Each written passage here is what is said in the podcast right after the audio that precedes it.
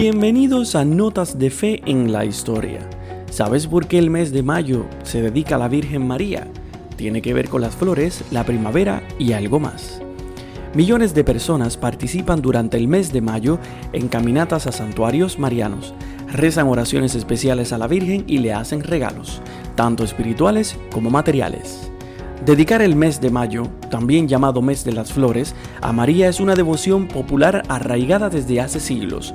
Con su poesía Ven Venas Mayos, de las cánticas de Santa María, Alfonso X el Sabio nos revela que ya existía en la Edad Media, o al menos en España. La Iglesia la ha alentado por años, por ejemplo, concediendo indulgencias plenarias especiales y con referencia en algunos documentos del magisterio, como la encíclica Mense Mayo de Pablo VI en el 1965. San Juan Pablo II, en una audiencia general al iniciar el mes de mayo, en 1979, nos explica, el mes de mayo nos estimula a pensar y hablar de modo particular de ella. En efecto, este es su mes, así pues el periodo del año litúrgico y el corriente mes llaman e invitan nuestros corazones a abrirse de manera singular a María. Pero ¿por qué este mes si otros meses contienen fiestas litúrgicas más destacadas dedicadas a María?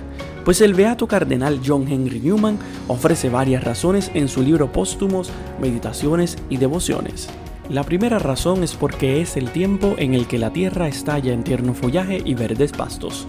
Luego de unas severas temporadas de inviernos y la cruda atmósfera, luego llega la temprana lluvias de la primavera. Porque los retoños brotan en los árboles y las flores en los jardines.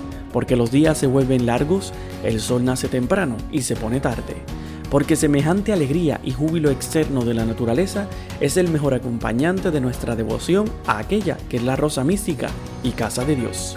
Algunos autores, como Vittorio Mesori, ven en esta manifestación de religiosidad popular una cristianización más de una celebración pagana, la dedicación del mes de mayo a las diosas de la fecundidad, en Grecia a Artemisa, en Roma a Flora.